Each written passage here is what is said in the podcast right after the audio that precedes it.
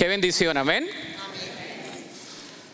¿Vinieron ustedes contentos, agradecidos con Dios, alegres, listos para estudiar la palabra?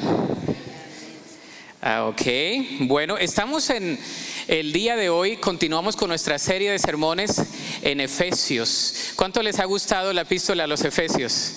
Qué epístola tan rica de contenido. Aparte de Romanos, Filipenses, Efesios, es una de las epístolas que más me fascina a mí por su doctrina y su practicidad. Y vamos a pedirle a Dios que nos dirija en esta tarde para que podamos recibir de Él la palabra que Él ya tiene para nosotros y para que usted y yo podamos recibir de Él esa palabra. Amén. Que dejemos afuera las cargas, las luchas, las penas, las preocupaciones, los dolores, las frustraciones. Delante de Dios vamos a ir. Oremos, Dios, gracias porque nos permites estar aquí y nos permites, Señor, venir delante del trono de tu gracia simplemente por los méritos de Cristo Jesús. Reconocemos que no es por nada que hayamos hecho que podemos presentarnos el día de hoy delante de ti. Es simplemente y únicamente por tu gracia. En base de esa gracia, Señor, pedimos que tú hables a nuestra mente, a nuestro corazón y que podamos el día de hoy recibir lo que tú tienes para nosotros a través de tu palabra. Habla, Señor, que tu pueblo escucha. En Cristo Jesús. Amén. Quiero dar un saludo a todos los que nos escuchan por la radio en el 105.9. Todos los días salimos y también por el podcast. Ahí estamos también. Así que un saludo especial. Ya llevamos más de un año en la radio y no había dado ningún saludo este, especial. Así que si usted nos escucha por la radio, eh, qué bendición. Venga aquí a Calvary en el 1600 Harvey Drive todos los domingos a las 12.30 porque aquí hay un pueblo que le va a recibir. ¿Qué dicen ustedes, hermanos? Amén. Un aplauso fuerte a los que nos escuchan por la radio.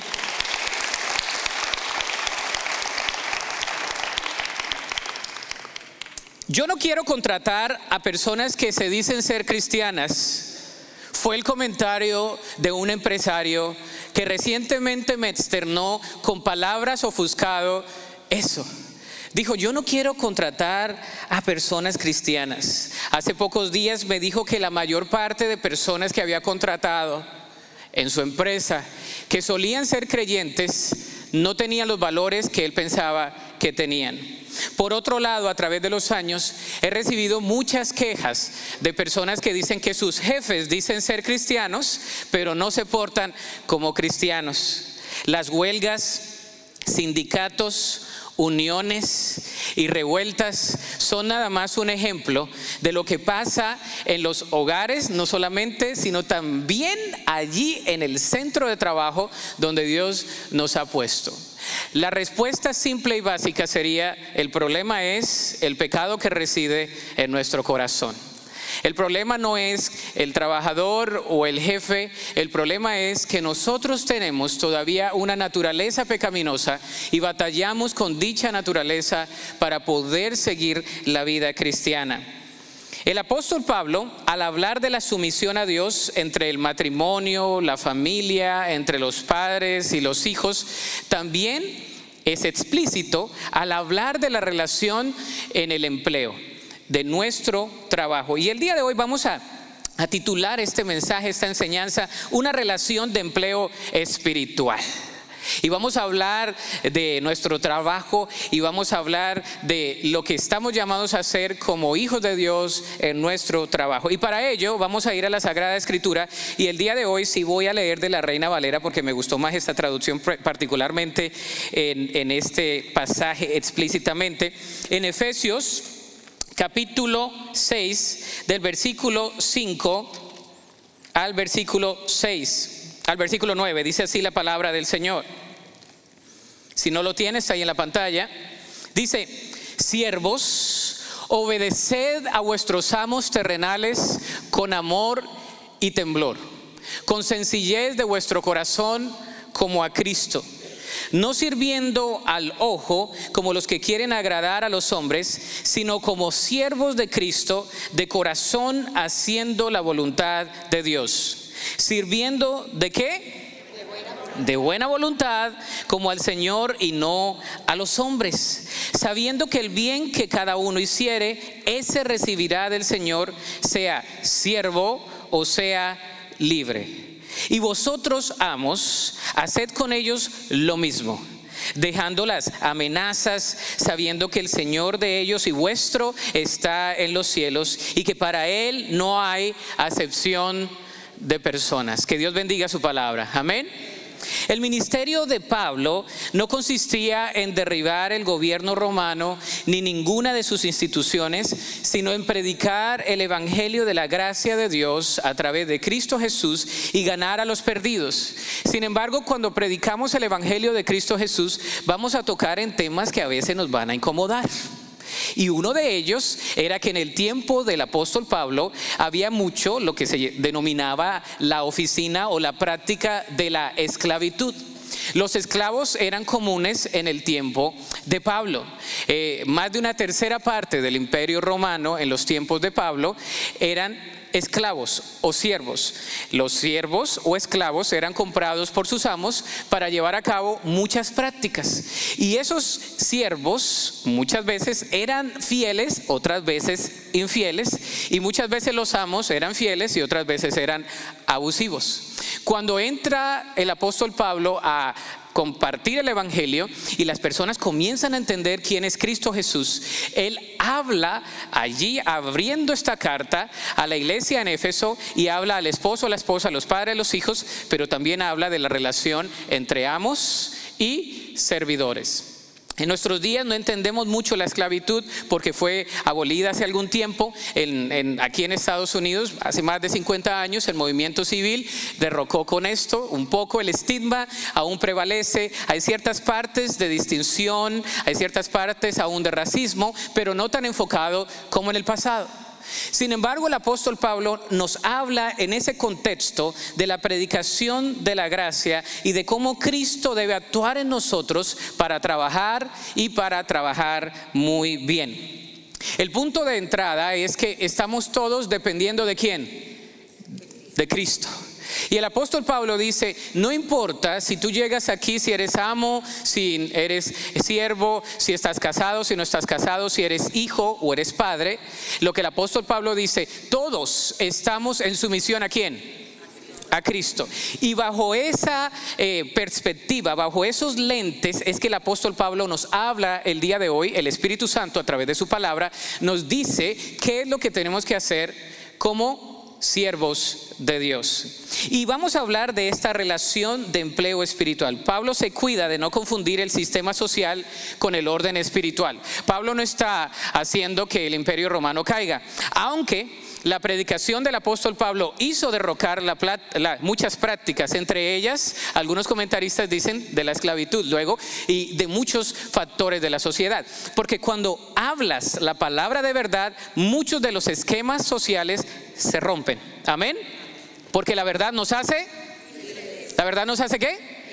Y Cristo nos hace libres. Entonces, no tenemos que vivir en ningún tipo de esclavitud. Cristo nos ha hecho libres. Lo primero que vamos a ver el día de hoy es la sumisión comienza en el corazón. La sumisión comienza en el corazón. Versículo 5 dice, siervos, obedecer a vuestros amos terrenales con temor y temblor, con sencillez de vuestro corazón, como a Cristo. Pablo amonestó a los esclavos siervos a ser obedientes por varias razones. La primera razón nos habla de una obediencia.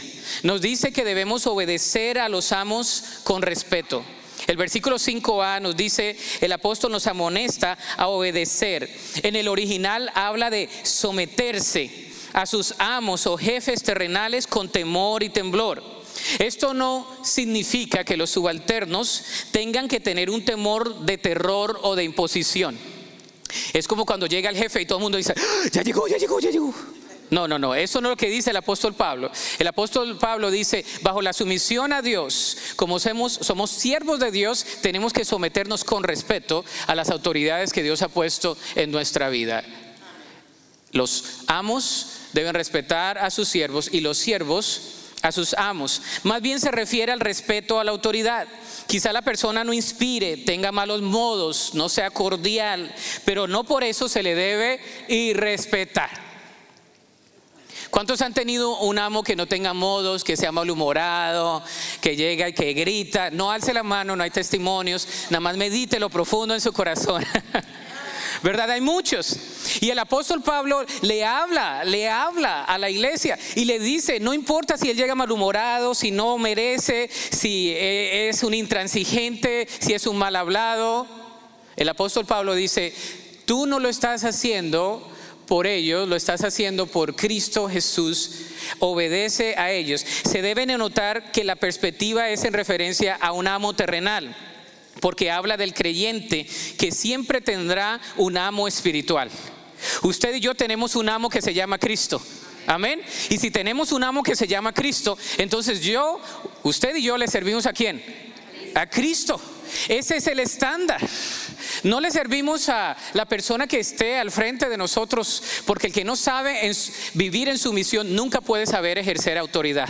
Si usted tiene problemas sujetándose, entonces Dios no le va a dar más, porque no se sabe sujetar en lo poco como dice la palabra de Dios. Nos habla de la obediencia, pero también nos habla de una actitud, no de aptitud, de ser aptos con habilidad, nos habla de actitud como para Cristo. Dice, ¿con qué actitud lo debes hacer? Como para Cristo. Dice, antes de que los presentes en la asamblea se pusieran a ejemplificar o a enumerar las razones por las cuales no deberían respetar a sus amos, como usted está pensando. Pero ¿para qué lo voy a respetar si es un mal hablado? Si nunca me aprecia, si nunca me dice nada. El apóstol Pablo eleva el estándar y dice, como para Cristo. Uy, ahí sí la puso duro. Como para Cristo. Entonces, mi actitud es de tener un corazón de sencillez como para Cristo. En otras palabras, no se trata de las tantas razones por las que no se deba someter uno a los amos justos o injustos, sino que se trata para el creyente o seguidor de Cristo de que todo se convierte en un campo misional. Su trabajo y mi trabajo es un campo, un campo misional de misiones. Cuando hubo la reforma, una de las cosas que no me gustó en la reforma fue la dicotomía o la división que se causó entre lo sagrado y lo secular. De alguna manera tenemos nosotros en mente de que lo que hacemos el domingo está totalmente separado de lo que hacemos del lunes a sábado de que cuando venimos a la iglesia, escuchamos el mensaje, alabamos a Dios, aplaudimos, que ya de lunes a sábado podemos vivir de manera diferente, que nuestro trabajo es diferente eh, tipo de adoración a la adoración que ejercemos aquí en la iglesia. Eh, para el creyente todo es sagrado. Diga conmigo, para mí todo es sagrado. No hay secular ni hay sagrado para el creyente. Para el creyente todo es sagrado. Mi trabajo es sagrado, donde yo voy es sagrado, porque soy un siervo de Dios, usted es un siervo, sierva de Dios, donde usted está, todo lo que usted toca es sagrado, porque usted es un hijo o una hija de Dios. No debe haber una dicotomía, no debe haber una dualidad. Para el creyente todo es sagrado. Usted está ministrando en su trabajo de lunes a sábado o de lunes a domingo. En todo momento usted es un ministro de la multiforme gracia de Dios en donde Dios nos, nos usa con nuestros dones y talentos, estamos ministrando, estamos ejerciendo el dominio que nos dio en Génesis, de la autoridad puesta en nuestras manos, la habilidad, estamos siendo los conductos de la gloria de Dios en nuestro trabajo. Nuestra actitud debe ser como para Cristo. No le servimos a los amos terrenales, le servimos a quién? A Cristo. Así que si tu jefe te cae súper mal, que te contra mal, crucifícalo en la cruz de Cristo. No literalmente, hermanos. De corazón. Señor, me cae mal, no inspira lo que sea, pero Señor, no lo hago por Él, lo hago por Cristo. Tú eres mi jefe. Tú si me ves, tú si me aprecias, tú si me levantas la cabeza. Segundo, la sumisión involucra la voluntad. Versículo 6 al 7. La sumisión involucra la voluntad, para que lo complete ahí, involucra nuestra voluntad, nuestros sentimientos, emociones y voluntad. Versículo 6 dice, no sirviendo a qué? ¿A qué? Al ojo como los que quieren agradar a los hombres, sino como siervos de Cristo de corazón haciendo la voluntad de Dios. Sirviendo de buena voluntad como al Señor y no a los hombres, sabiendo que el bien que cada uno hiciere, ese recibirá del Señor, sea siervo o sea libre. Lo primero que debemos ver aquí es que la sumisión involucra voluntad. Entonces, si involucra una voluntad, hay un sacrificio. ¿Cuántas veces usted no se ha querido levantar para ir al trabajo? No levante la mano, no se exponga. Orgullosos, ¿no? Sacrificio, es decir, no sirviendo a los hombres, sino sirviendo a la misión de Cristo. No sirviendo a los hombres, sino sirviendo a la misión de Cristo. No es por lo que usted sienta, sino por lo que Dios le ha llamado a hacer, nos ha llamado a hacer. Yo recuerdo que cuando llegué de Colombia y estaba en el Seminario Bíblico Río Grande, mi primer trabajo, ¿sabe qué fue? Limpiar baños. Gloria a Dios. Me pusieron el trapero, el coso ese para limpiar el inodoro, que no sé cómo se llama. Limpia inodoros. Y tienes dos, dos oportunidades. Una, amargarte o hacer de tu trabajo el mejor trabajo. Entonces yo me llevaba, no había iPods ni nada. ¿Se acuerdan que uno tenía un, uno de esos que le ponía unos cassettes? Está saliendo la edad, no veo joven, pero la edad, ¿no? Tenía uno de esos que me traje, un Walkman, ¿no? De esos que así le ponía uno en un cassette. Me llevaba yo mis audífonos y me ponía con las cumbias colombianas a darle al inodoro. Cristianas, hermanos, cristianas, ¿ok? Y ahí hasta le daba el sonsonete así, y limpiando. ¿Verdad? Qué belleza, que quede reluciente. Pues que me voy a amargar o que no, el trabajito que me dieron para poder vivir ahí. Y de ahí me promovieron a ser tutor, tutor de la segunda lengua, ¿verdad? Enseñarle a los que estaban aprendiendo español, eh, ser tutor en su gramática y en su pronunciación. Y así fue como aprendí un poco el inglés porque yo no estaba medio papas fritas con el inglés.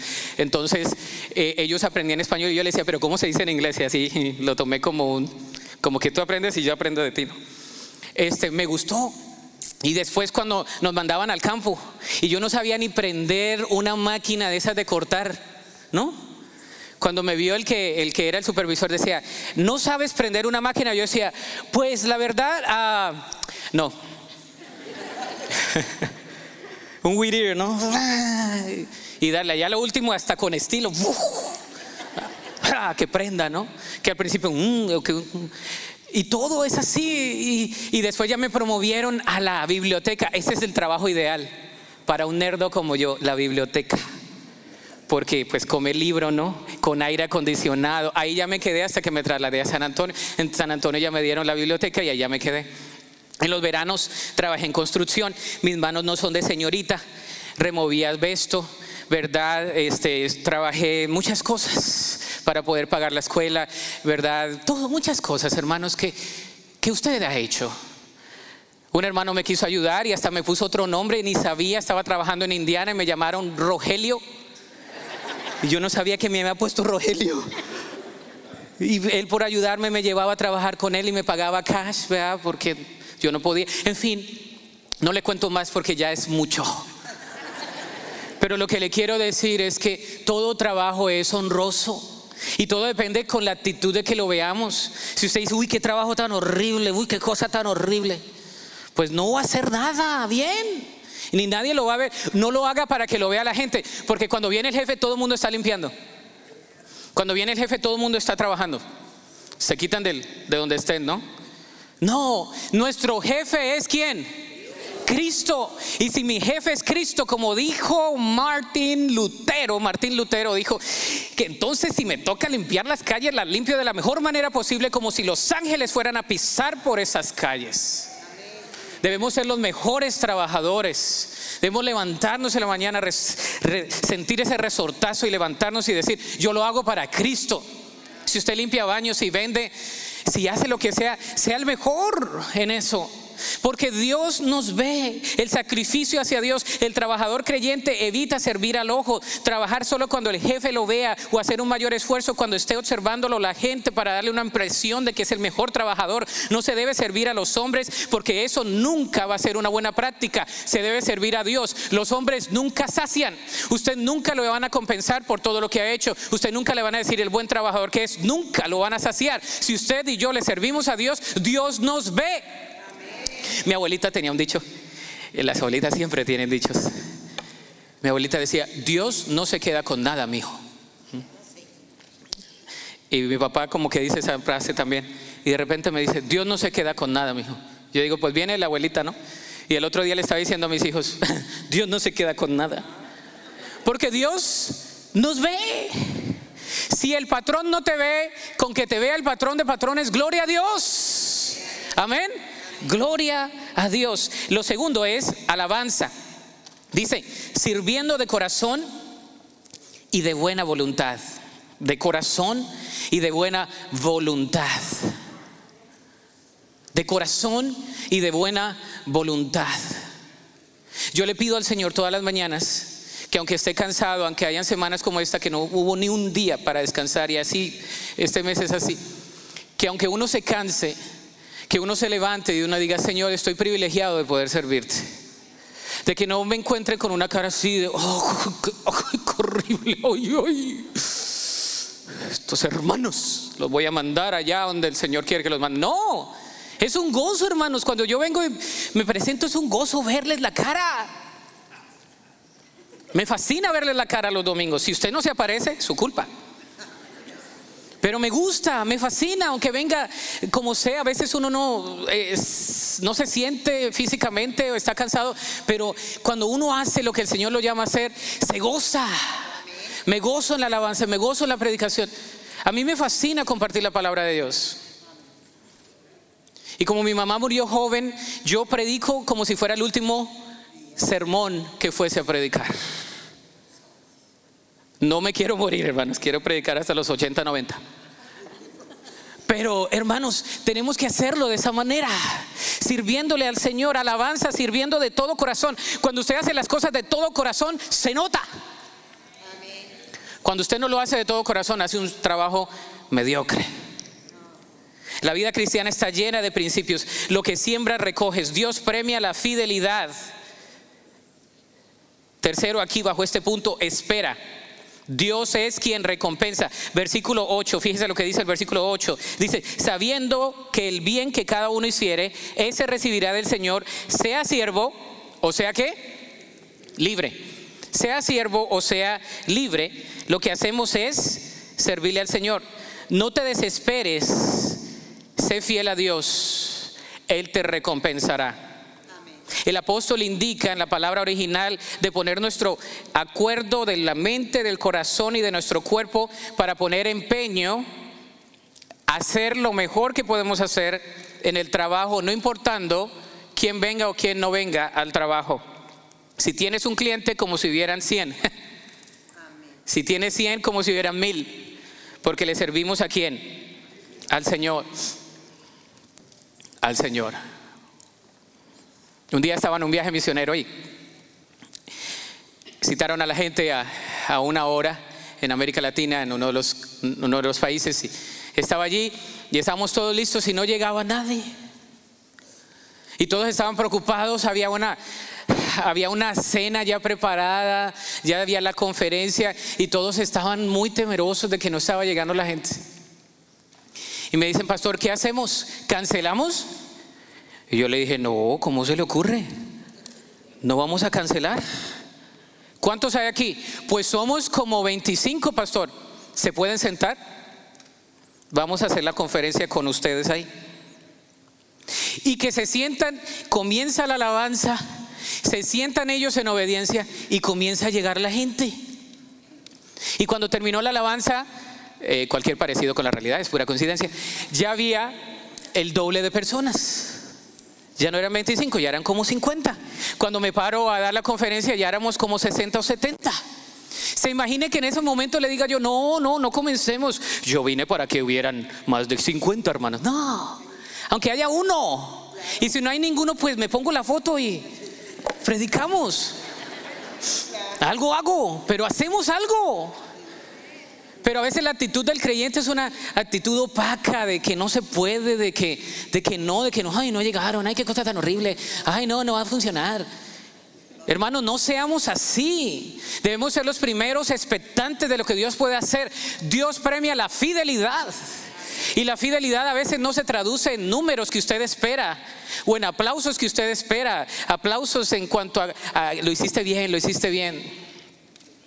¿Te acuerdas de la palabra de Dios en la parábola de los talentos? Al regresar el siervo fiel y que había multiplicado dos talentos con dos más, le dijo, escucha esta palabra, dice, su Señor le dijo, bien, buen siervo y fiel. Sobre poco has sido fiel, sobre mucho te pondré. Entra en el gozo de tu Señor. Ahora, usted puede decirme escatológicamente, esto se aplica a otra, eh, yo lo entiendo, pero hay una aplicación contemporánea. Si eres fiel en lo poco, el Señor te va a dar más influencia. Eso es así, ¿sí o no? Así que seamos fieles con lo que Dios nos da. Ahora, si otro no hace lo que tú tienes que hacer, haz lo que tú tienes que hacer y no mires alrededor tuyo. Porque Dios te recompensa a ti lo que tú haces, no lo que otros dejan de hacer. En los tiempos de Pablo, un esclavo culto y educado se convertía en un creyente cuando recibía a Cristo a recibir un trato muchas veces áspero de parte de su amo por la causa de su fe. Aparte de que a veces los trataban mal, por la causa de la fe a veces los trataban mucho peor el trato áspero no era una excusa para que ellos no realizaran su trabajo. Ellos deberían hacer las cosas lo mejor posible. Anote ahí, Primera de Pedro 2 del 18 al 25. Primera de Pedro 2 del 18 al 25. Nosotros le servimos al Señor. Que lo que hagamos sea recompensado para el Señor. Si limpias, limpia bien. Si vendes, vende bien. Si enseñas, enseña bien. Si no sé lo que hagas, lo que el Señor te llame a hacer, todo trabajo es honroso. Amén. Todo trabajo es honroso. La recompensa viene de Cristo y no de los hombres. Si usted espera el bono que nunca le ha llegado, sígalo esperando. Si usted espera que ganarse la lotería, sígala comprando y vaya, se va a resultar, ¿verdad? Eh, una persona viene y me dice el otro día, pastor, cuando me gane la lotería, la iglesia no va a tener problemas de presupuesto. Le digo, no, la iglesia no tiene problemas de presupuesto cuando todos somos fieles. ¿Verdad? La lotería no es, es el azar, ¿no? Ahora si la compre, pues 10 meses la gana, ¿no? Pero pues, como hay un porcentaje de, de uno entre, entre un millón, pues imagínense. Tercero, la sumisión no es impuesta sino expuesta. Aquí va para los amos. Versículo 9 dice, y vosotros, amos, haced con ellos lo mismo, dejando las, ¿qué? Amenazas, sabiendo que el Señor de ellos y vuestro está en los cielos y que para Él no hay acepción de personas. Déjeme decirle algo, la fe cristiana no produce automáticamente armonía con todos ni elimina las distinciones sociales, culturales y laborales. En otras palabras, si usted recibe a Cristo, las distinciones sociales van a seguir, las distinciones laborales van a seguir. Eso no lo cambia, lo transforma a través del tiempo porque usted es transformado. Pero si usted recibe a Cristo, usted regresa a su trabajo con el mismo jefe y con los mismos compañeros de trabajo. ¿Estamos o no estamos? Y el apóstol dice, aquí habla de la sumisión que no es impuesta, sino expuesta. Y les habla a los amos acerca de la fe que profesan y cómo deben tratar a las personas que trabajan para ellos. Y les dice lo siguiente, les dice, haced con ellos lo mismo, dejando las amenazas. El apóstol comienza haciendo una amonestación, diciendo, haced con ellos lo mismo. La regla de oro, si tú esperas respeto, si tú, esperas respeto, respeta. Si tú esperas que seas productivo, las personas que trabajan contigo, sé productivo. Si tú eres jefe, entonces dedícate, dice el Señor. Es más, si conoces a Cristo. En otras palabras, si el jefe espera que los obreros den lo mejor de sí para él o para ella, también deben dar lo mejor de sí para el Señor. Se debe liderar con el ejemplo. El amo debe servir a Dios de corazón si espera que sus empleados hagan lo mismo. No los debe explotar. ¿Sabe que en los tiempos de Pablo el amo tenía mucha autoridad sobre los esclavos? Tal era la autoridad que los amos podrían llegar a matar a un esclavo. Y el imperio romano no lo tenía que juzgar de una manera errónea si tenía las razones por las cuales le iba a quitar la vida. Ahora, muchos amos no le quitaban la, vida a sus criados o siervos porque costaban mucho. ¿Cómo van a andar matando una inversión? Ellos lo veían como una inversión. Y ellos veían de que si invertían bien en sus criados, en sus siervos, ellos podrían también entonces luego tener una recompensa. Ahora, los los amos tratando bien a los criados y los criados o, esclavos en su, en su mera palabra, ellos sabían que llegaba al término de su libertad. Y para algunos en la sociedad de Pablo les era mucho más conveniente ser esclavos, porque vivían en la casa del amo, comían de la comida del amo, ahorraban el dinero que tenían ¿verdad? ¿Por qué? Porque no tenían que vivir en otro lugar. Entonces ellos decían, va a llegar el tiempo donde yo voy a ser libre y me llevo mis ahorros y los voy a hacer yo el amo. Entonces había un, un incentivo de parte y parte. Sin embargo, el apóstol Pablo le dice a los amos, no exploten a sus esclavos. Si tú eres una persona que tienes un dominio de trabajo, sobre otras personas, no los explotes. Todos los trabajos son honrosos. Eh, algunos de ustedes conocen mi historia. Yo eh, gradué de, la Universidad Bautista de las Américas en San Antonio y por la gracia de Dios no, no, fui a Baylor para estudiar la maestría que tuve la beca, no se me dio, pero Dios me puso aquí en el Valle trabajando con las colonias pobres en un ministerio de acción social. De hecho, ahí conocí a los hermanos Solís hace muchos años y era un coordinador de misiones por tres meses. Y después Dios me abrió una puerta para trabajar en un hogar de niños y yo fui trabajador social y yo había mandado aplicaciones, había predicado en algunas iglesias, una iglesia en Lofkin, eh, alrededor allá del este de Texas, ya estaba por contratarme. Me escucharon como cuatro veces, pero como era más joven de lo que soy, entonces como que me querían escuchar más y se tardaron. Y entonces yo firmo con este ministerio el jueves y el domingo la iglesia vota y dice, ya eres nuestro pastor. Y yo dije, no, pues ya me comprometí aquí. Y cuando voy a la oficina me dan así un poco de archivos atrasados o retrasados de todos los casos que tenía a mi cargo como trabajador social. Y venían palabras a mi mente, yo decía, pero yo estudié en el seminario, ¿y qué hago aquí? Y el Señor me decía, sé fiel, aprende, aprende. Entonces agarro, me iba, estaba recién casado, este, y, sigo como si estuviera recién casado. Este, y entonces me iba a las 7 de la mañana, me quedaba súper lejos por allá, por, la, por allá, como a media hora de la casa. Y yo contento con mi carro, ¿verdad? Y, llegaba a las 7 de la mañana, agarraba mis archivos y a estudiar qué era esto, eh, trabajos diferentes ah, y, un poco de cosas, plan de acción psicológico, psiquiátrico, educacional y un poco de cosas. Y yo decía, Señor, ¿qué quieres? Y después eh, CPS, las cortes y las escuelas y, y un poco de cosas. Y yo decía, ¿qué es esto? Y el Señor me decía, aprende. Después de eso, de un poco de tiempo, sale una posición y, me promueven como el supervisor y tengo personas a mi cargo, tenía los trabajadores sociales, tenía los house parents a cargo, tenía el presupuesto a cargo y el Señor me decía, aprende aprende. Administra aprendí lo que no me enseñaron en el seminario. Ah, administración, muchas cosas, presupuesto personal, este, calendarios, en fin, contratos con el gobierno, CPS, ir a las cortes, los jueces, muchas cosas. Y yo decía, Señor, ¿qué estás haciendo conmigo? Y el Señor me decía, aprende, aprende.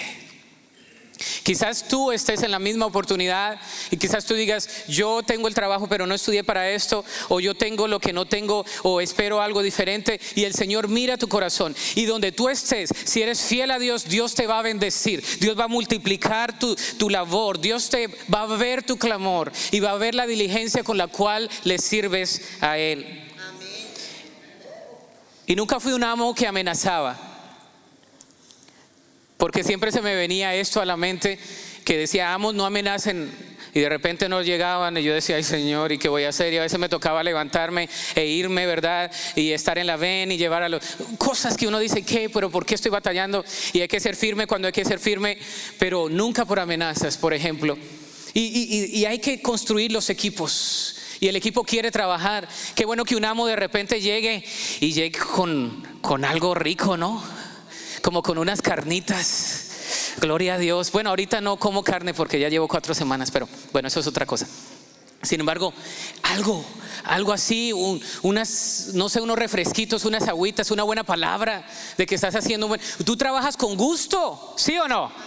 Amos, trabajemos todos en hablar bien a aquellos que trabajan con nosotros. La motivación no debe ser solo por imposición, debe haber una inspiración.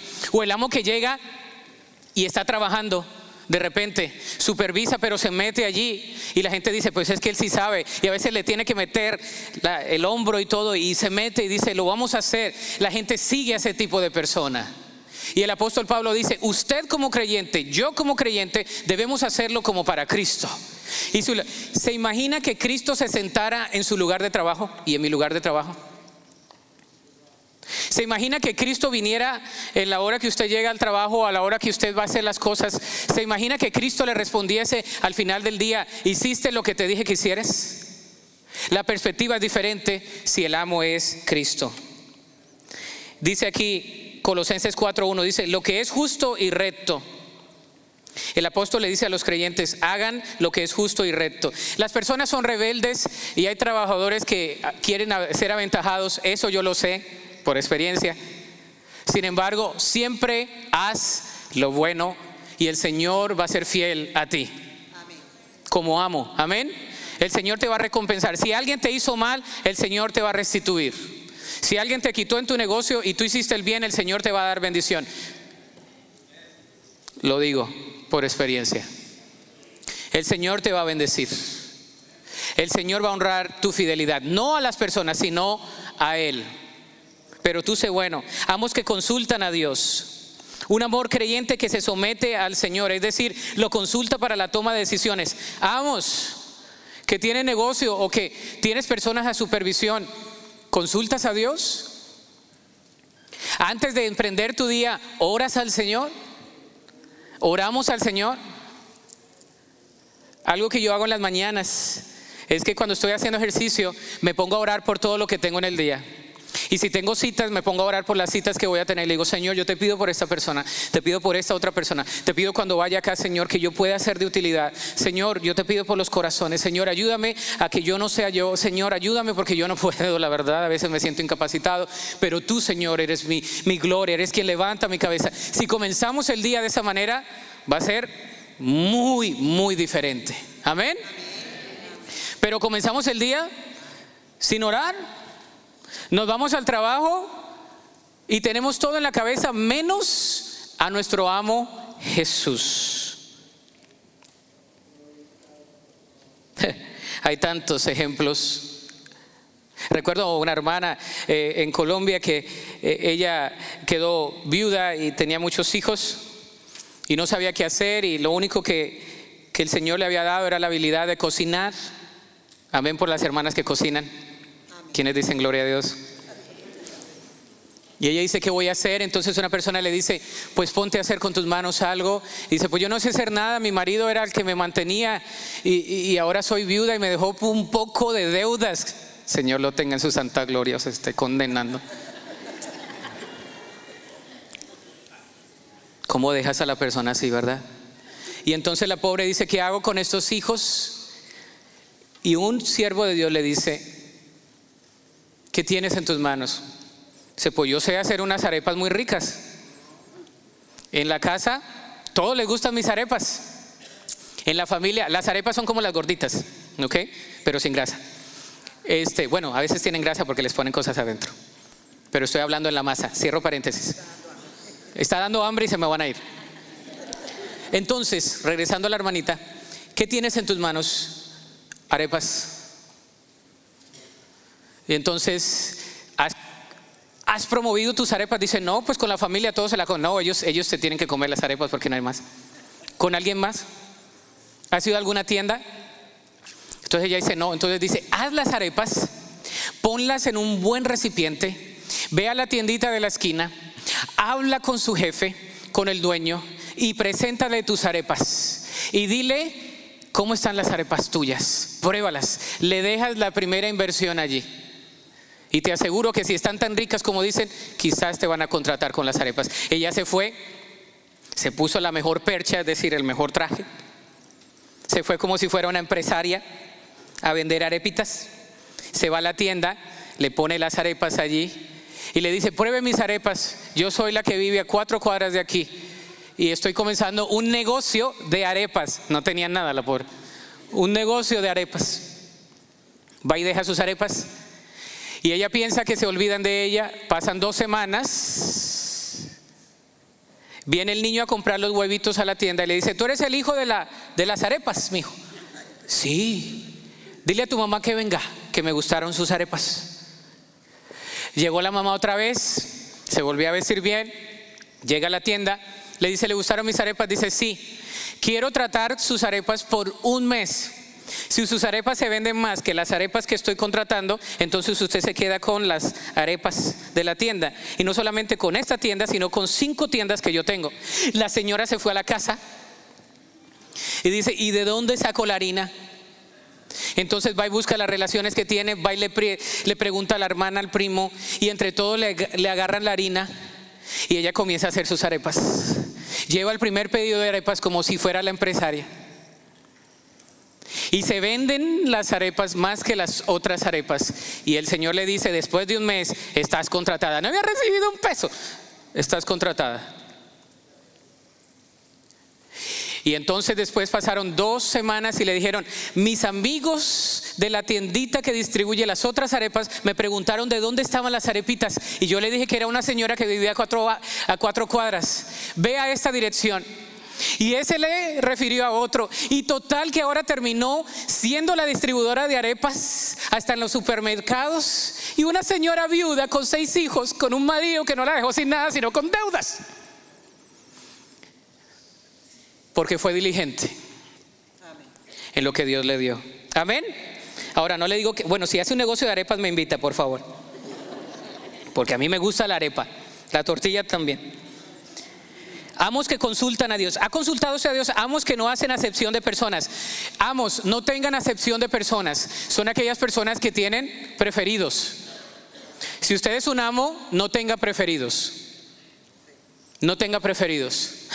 No haga acepción de personas porque el Señor no hace acepción de personas. Pablo le advirtió a Timoteo a guardar estas cosas sin prejuicios, no haciendo nada con parcialidad. Primera Timoteo 5:21.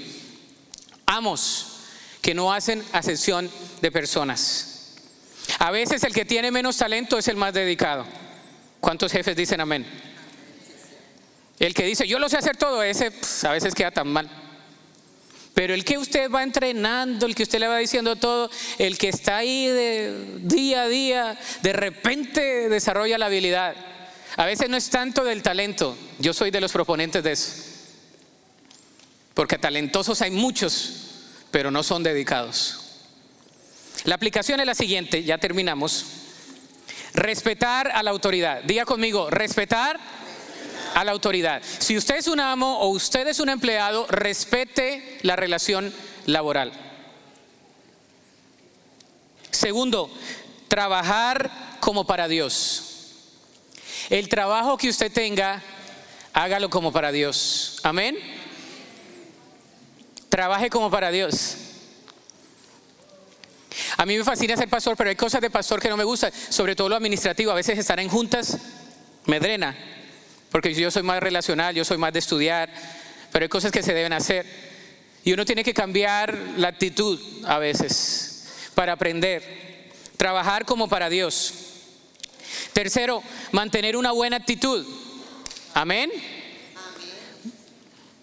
Si todos están amargados en su trabajo, usted no esté amargado, hombre.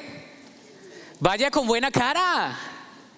Y aunque digan a este que mosco le picó, no importa, el mosco del Espíritu de Dios o algo, ¿no? ¿Y qué le pasó? Pues es que tengo a Cristo.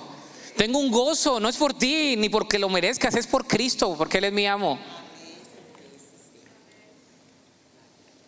Cuarto, liderar bien a los que trabajan con nosotros. Que no se nos olvide, porque cuando trabajamos con el ejemplo y cuando servimos con el ejemplo, las personas siguen más fácilmente. En cualquier esfera donde estés. A mí me han dicho, es porque usted es pastor y trabaja nada más los domingos. Le digo, uy, los domingos es lo de menos. si quiere, le muestro mi calendario de esta semana. Todos trabajamos fuertes, todos ponemos horas extras por llamado a Dios.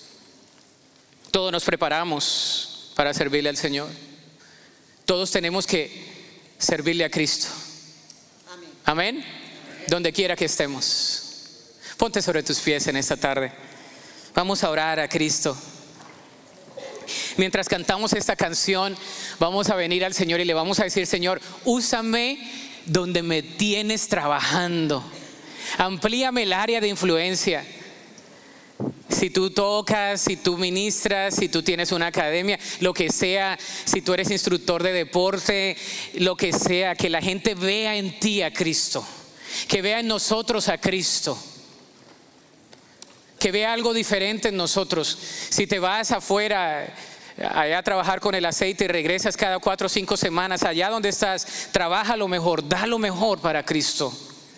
Es una ofrenda de sacrificio al Señor. Demos lo mejor para Él todos los días, hermanos. Animémonos unos a otros.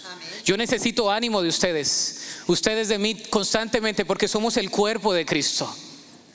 Trabajemos juntos en la obra del Señor. Inclina tu rostro y cantemos este cántico de adoración. Y mientras tú cantas al Señor, tú puedes venir al altar y le puedes decir, Señor, aquí estoy, delante de ti.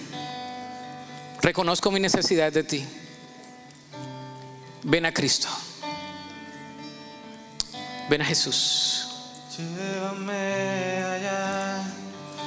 Ven a Jesús. Tengo que callar Ven a Cristo. para escucharte hablar.